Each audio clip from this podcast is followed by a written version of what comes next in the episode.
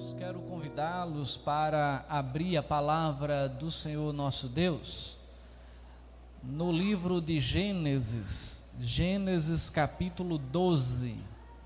Leremos do versículo 1 ao 9. Gênesis capítulo 12, do 1 ao 9.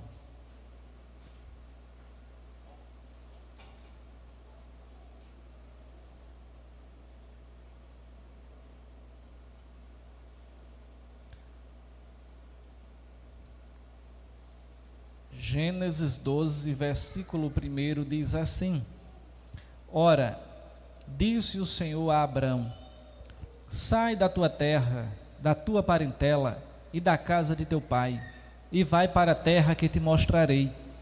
De ti farei uma grande nação, e te abençoarei, e te engrandecerei o nome. Se tu uma bênção. Abençoarei os que te abençoarem, e amaldiçoarei os que te amaldiçoarem em ti serão benditas todas as famílias da terra. Partiu, pois, Abrão, como lhe ordenara o Senhor, e Ló foi com ele. Tinha Abrão setenta e cinco anos quando saiu de Arã. Levou Abrão consigo a Sarai, sua mulher, e a Ló, filho de seu irmão, e todos os bens que haviam adquirido, e as pessoas que lhes acresceram em Arã. Partiram para a terra de Canaã e lá chegaram. Atravessou Abrão a terra até Siquém, até o carvalho de Moré, e nesse tempo os cananeus habitavam essa terra. Apareceu o Senhor a Abrão e lhe disse: Darei à tua descendência esta terra. Ali edificou um altar ao Senhor que lhe aparecera. Passando dali para o monte ao oriente de Betel, armou a sua tenda, ficando Betel ao ocidente e Ai ao oriente Ali edificou um altar ao Senhor e invocou o nome do Senhor. Depois seguiu Abrão, dali indo sempre para o Negueb. Assim diz a palavra do nosso Deus. Oremos ao Senhor nesse instante. Pai eterno, obrigado pela tua palavra. E agora, mediante a intervenção do teu Santo Espírito, que ele possa nos instruir na exposição da mesma e de maneira semelhante possa falar aos nossos corações por meio daquilo que ela nos ensina, que a tua palavra nos ensina. Em o nome de Jesus. Amém. Irmãos, quando se olha para a história de Abraão, ela se inicia no capítulo 11 do livro de Gênesis, quando ele ainda era Abrão. Quando o autor ele faz o relato da Gênesis de Terá, ou das gerações de Terá, pai de Abrão.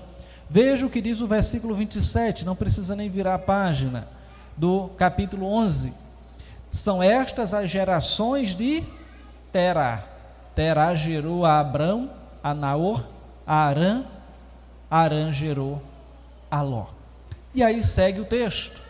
Na sequência, vamos encontrar o relato da morte de Arã, pai de Ló, do casamento de Abrão e Naor, do estado de esterilidade de Sara e da partida de Terá, Abrão e Ló, de onde eles estavam, em Ur dos Caldeus, para a terra de Canaã, sendo que eles pararam em uma outra localidade chamada também de Arã. Arã, então, era o filho de Terá, e Arã também era o nome, o nome de uma importante cidade que havia na Síria.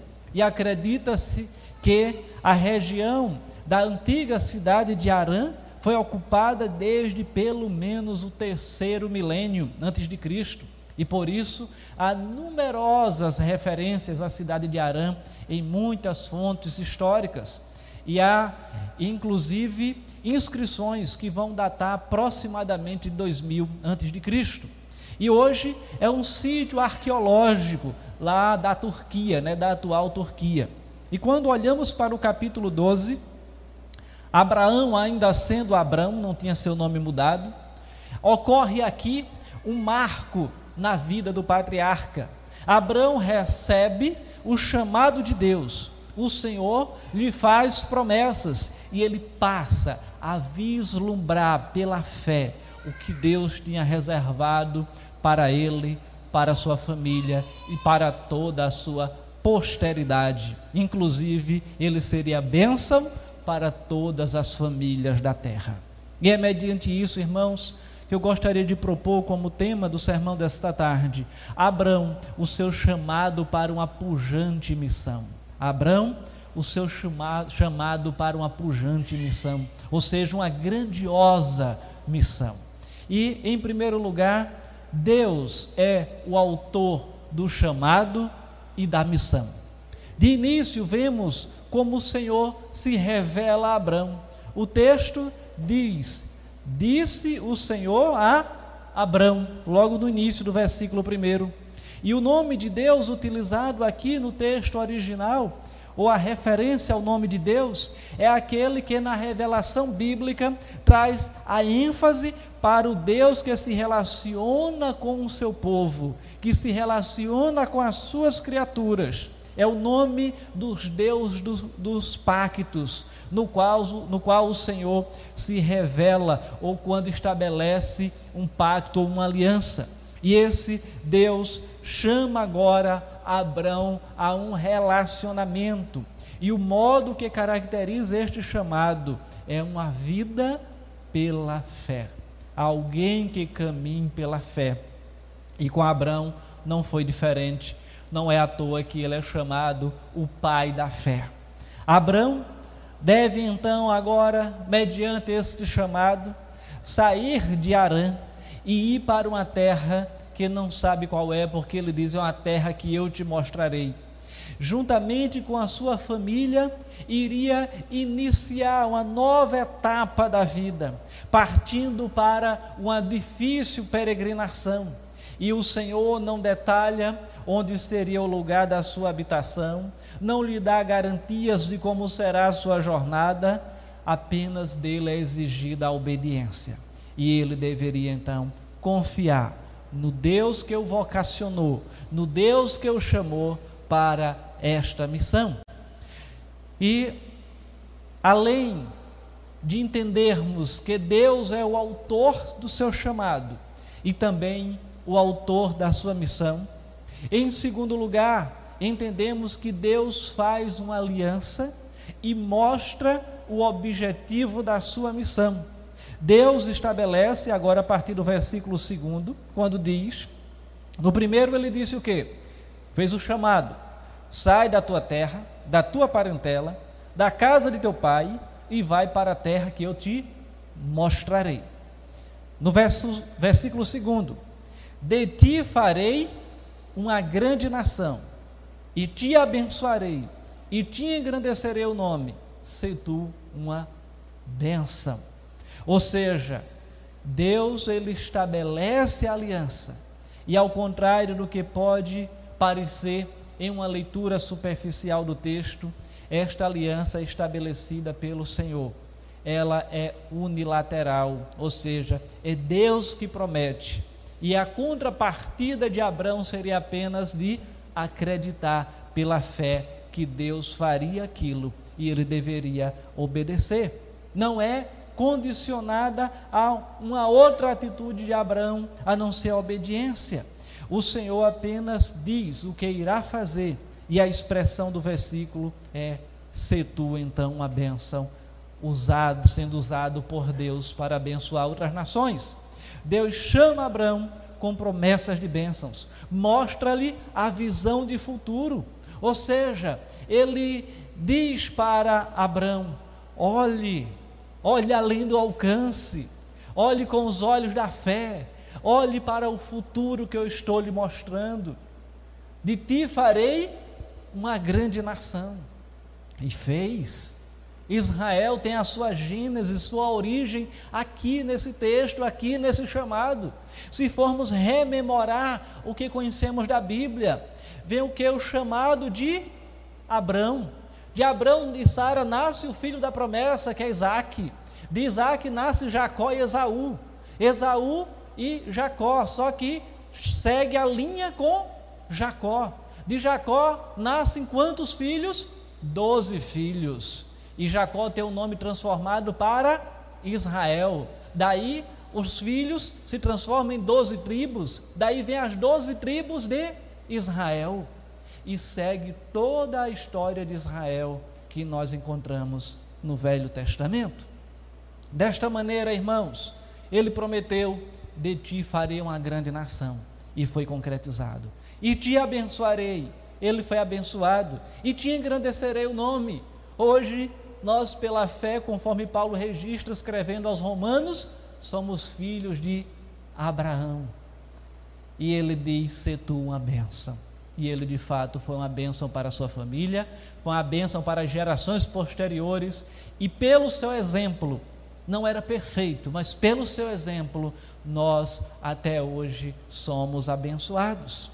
E em ti, diz ele, diz o texto, serão benditas todas as famílias da terra. E dessa descendência de onde veio o próprio Jesus, como já uma espécie de uma promessa, nós agora somos abençoados por meio de Cristo Jesus, recebendo a bênção maior que foi a salvação. Assim, a bênção para Abraão e sua família seria a bênção para todas as, as nações. É bênção que deveria ser recebida pela fé. Em terceiro lugar, irmãos, Abraão, ele responde prontamente ao seu chamado. Dos versos 4 em diante, vamos então encontrar aqui Abraão arregimentando toda a sua família, com todos os seus bens, e ele parte para aquela jornada. A obediência dele é espantosa. Ele não faz a Deus um interrogatório de como as coisas seriam a partir daquele momento. Ele não pede uma confirmação a mais, ele obedece imediatamente. E o que se percebe é que a autêntica fé leva à obediência. Ela não é morosa, ela não é inoperante. Tiago, a ensinar sobre a fé, afirma: Meus irmãos, qual o proveito se alguém disser que tem fé e não tiver atitudes, não tiver obras? Pode acaso semelhante fé salvá-lo? Em seguida, ele cita exemplos práticos para mostrar que a verdadeira fé é aquela que se expressa por atitudes práticas no dia a dia, com o testemunho, com a execução do serviço do Senhor e não meramente com a fé nominal ou uma fé superficial. Ela se mostra de maneira prática na vida do crente, na vida da igreja, em serviço ao Senhor. A verdadeira fé nos faz obedecer, apesar das evidências e também das consequências, porque nós somos salvos, cremos em Deus e em Sua palavra. Deus, Ele nos usa como instrumentos da providência dEle para abençoar outros, e isto de modo independente da gratidão ou recompensa que as pessoas nos darão. Abraão partiu, obedeceu, iniciou sua jornada para cumprir sua família, a missão que Deus lhe havia proposto. Todavia, irmãos, nem tudo são flores. Nos versículos 10 a 20 que segue aqui, vamos encontrar o relato da estadia de Abraão no Egito. Naquele lugar, ele mentiu a respeito de Sarai, dizendo que ela não era sua esposa, né? outra versão a respeito de Sara, que é a mesma pessoa. No capítulo 16, vemos que ele toma H como, como mulher, não esperando pelo cumprimento, cumprimento da promessa divina. E os dois episódios mostram então a falta de fé, justamente a falta de fé, a falta de confiança de Abraão no Senhor, naquele que ele tinha prometido tudo isso que nós vimos até aqui.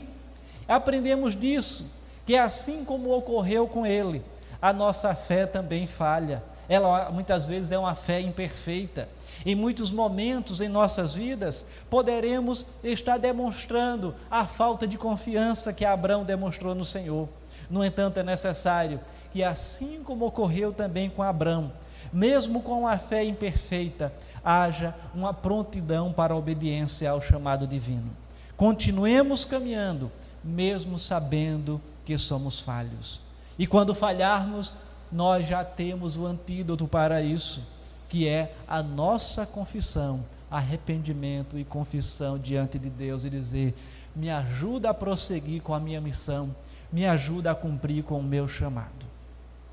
Em quarto e em último lugar, Abraão, ele estabelece marcos para não esquecer do seu chamado e missão. A partir do sétimo, o que é que nós encontramos? Apareceu o Senhor a Abrão e lhe disse: Darei à tua descendência esta terra. Ali edificou um altar ao Senhor que lhe aparecera. Passando dali para o monte ao oriente de Betel, armou a sua tenda, ficando Betel ao ocidente e Ai ao oriente. Ali edificou um altar ao Senhor e invocou o nome do Senhor. Como é que termina o versículo sétimo? Ali edificou Abrão um altar ao Senhor que lhe aparecera. Como é que termina o versículo oitavo? Ali edificou um altar ao Senhor e invocou o nome do Senhor. Estes foram marcos para que Abraão não esquecesse do chamado, da missão e nem das promessas do Senhor. Deus renova a sua palavra de aliança para com o seu servo. Certamente que a Bíblia não nos traz todos os detalhes sobre essa marcha de Abraão, sobre essa peregrinação mas já podemos perceber que não foi algo fácil. No entanto, o Senhor veio a ele para lhe falar, fortalecendo a sua fé. E assim também é na nossa peregrinação, é na nossa caminhada. Sua palavra, ela nos reanima, não nos deixa esquecer das suas promessas. Sem que nos alimentemos da palavra, não poderemos ter então êxito de chegar ao final cumprindo o nosso chamado e a nossa missão. E a reação de Abraão diante da promessa ou da presença divina foi de edificar a ele um altar, ou seja, estabelecer um marco de adoração, fazendo lembrar que quem o chamou e quem o estabeleceu a missão ou para aquela missão foi o seu Deus, um Deus que haveria de cumprir todas as promessas na sua vida. E tem de ser alguém que vive então, temos que ser no decorrer da nossa caminhada, como foi Abraão, alguém que vive a realidade da peregrinação, enquanto estivermos aqui neste mundo, sem perder a perspectiva daquilo que é eterno. Perceba que no verso 8, é, ele arma a sua tenda e constrói um altar. A tenda seria uma representação, uma espécie de símbolo da sua peregrinação ou seja, ele estava consciente de que era peregrino nesta terra, como todos nós somos. Mas ao mesmo tempo, o altar é um símbolo de que ele estava procurando ser fiel a Deus e o seu chamado. E enquanto caminha, ele tem a esperança do cumprimento da sua missão, mas também a esperança de um descanso eterno que é prometido para todos nós. Enquanto caminha, ele vive olhando para o que Deus lhe havia prometido. E quando olhamos para essa realidade de Abraão, Deus havia prometido para ele e para a sua descendência um descanso na terra prometida, na terra que manaria leite e mel. De outro lado, olhamos para nós hoje e o que temos prometido, conforme o autor os Hebreus, também é um descanso. Aquele descanso da terra prometida era apenas um símbolo daquilo que representa a nova Jerusalém, o novo céu e a nova terra, toda aquela figura magnífica que nós encontramos no final de Apocalipse, conforme nós lemos aqui nesta tarde. E nós então, irmãos, devemos estar atentos para cumprir com o nosso chamado, para cumprir com a nossa missão, nossa missão, sem tirar os olhos daquilo que o Senhor nos tem prometido aquele que é o autor e consumador da nossa fé. Hebreus capítulo 12 vai dizer: Olhai firmemente para aquele que é o autor e consumador da nossa fé, Jesus Cristo. E nós devemos então estar olhando para Ele, conscientes do nosso chamado, conscientes da nossa missão aqui neste mundo e cumprir o propósito para o qual Deus nos tem chamado. Em nossa peregrinação, devemos, irmãos, construir marcos, ou seja, precisamos lembrar e fazer, realizar eventos marcantes na nossa vida ou na nossa comunidade, que nos farão lembrar do nosso chamado e da nossa missão. O mundo ele tenta nos sufocar, fazendo com que olhemos para nossa missão aqui neste mundo como algo irrelevante. Quantas vezes nós afirmamos: eu não tenho tempo, eu não tenho tempo de ir à igreja, eu não tenho tempo de trabalhar na obra do Senhor, eu não tenho tempo de evangelizar, eu não tenho tempo de orar, eu não tenho tempo de ler a Bíblia. Ou seja, o mundo ele nos sufoca para que olhemos para aquilo que é o principal e o reputarmos como irrelevante. O que é que tem maior relevância? O que é que tem maior importância para a nossa vida?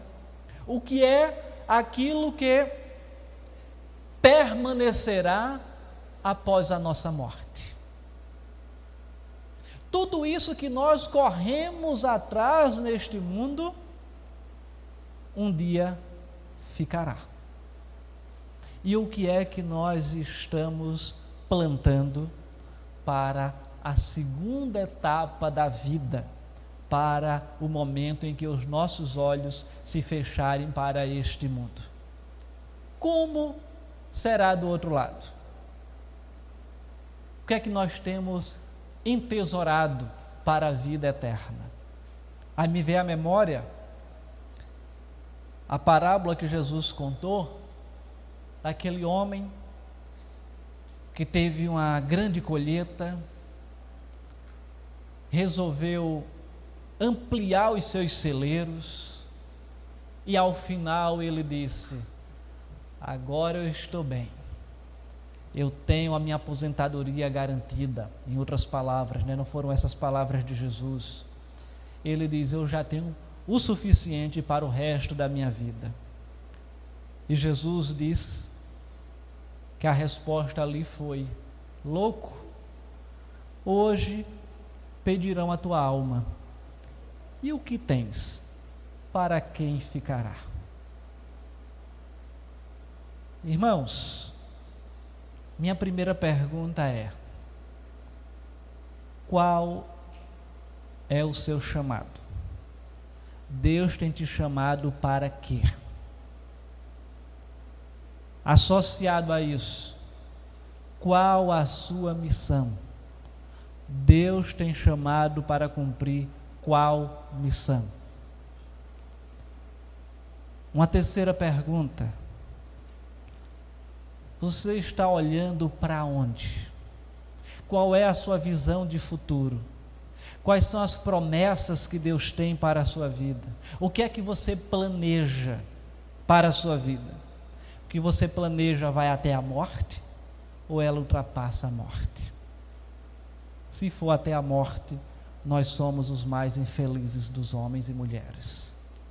Mas nós devemos plantar hoje para colhermos além da morte. Nossa visão, ela tem que ser pela fé. Ela tem que ir além daquilo que simplesmente enxergamos. Precisamos reavaliar também a nossa postura como igreja. O que é que nós temos feito como igreja? O que é que nós temos plantado como igreja? Qual é o objetivo de sermos igreja? Qual é a missão desta igreja? Qual é o chamado desta igreja? E nós estamos cumprindo com esse chamado? Nós estamos cumprindo com a missão que Deus tem chamado essa igreja a cumprir? Esse é um desafio que pesa sobre os nossos ombros.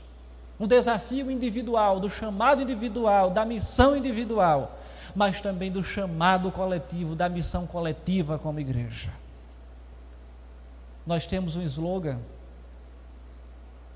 que a Igreja Presbiteriana de São Martim é uma grande família, constituída de famílias, alcançando famílias. Por que não transformando famílias? E será que nós temos cumprido com essa missão da igreja, com esse objetivo da igreja? Ou será que nós estamos com a fé estagnada, inoperante, sem cumprirmos aquilo que é o papel da igreja, que é a missão da igreja? Nós somos desafiados a refletir sobre a nossa vida pessoal como indivíduos, mas também a nossa vida como igreja. E que o fruto dessa reflexão seja uma vida que se disponha a cumprir com o chamado e a missão. Seja uma igreja que se disponha a cumprir com o chamado e a missão. Foi Deus que te chamou. Ele estabeleceu uma aliança contigo. Que resposta tens dado para este compromisso? Está sendo uma bênção, como era a promessa de Abraão, para Abraão. Confie no Senhor, Ele conduz a nossa vida para santos propósitos. Em nossa peregrinação neste mundo, às vezes podemos não entender de imediato os propósitos divinos, mas isso pode nos trazer até um certo desconforto. Queremos ter muitas vezes a segurança de que temos algum controle sobre o que acontece em nossas vidas, ainda que essa segurança seja ilusória mas precisamos confiar no Senhor, porque Ele sabe o que é melhor para nós. A obediência, ela conduz à bênção divina.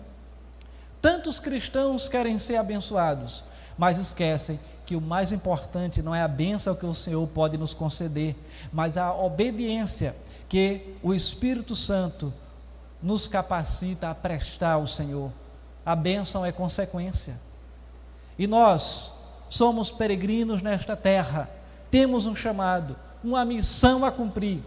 Investamos nesta terra em valores eternos. Cumpramos com o nosso chamado, com o nosso propósito e nossa missão. Que o Senhor nos abençoe. Vamos orar mais uma vez. Pai eterno, obrigado pela tua palavra. E agora, Senhor, ajuda-nos a entender que temos um chamado a entender que nós temos uma missão a cumprir, que nós temos um propósito, que nós não estamos aqui à toa na vida. E nos desperta, nos faz refletir e, como resultado, seja uma prática condizente com a tua palavra, cumprindo a missão para a qual o Senhor nos chamou. Faz isso em nossa vida. No nome de Jesus. Amém.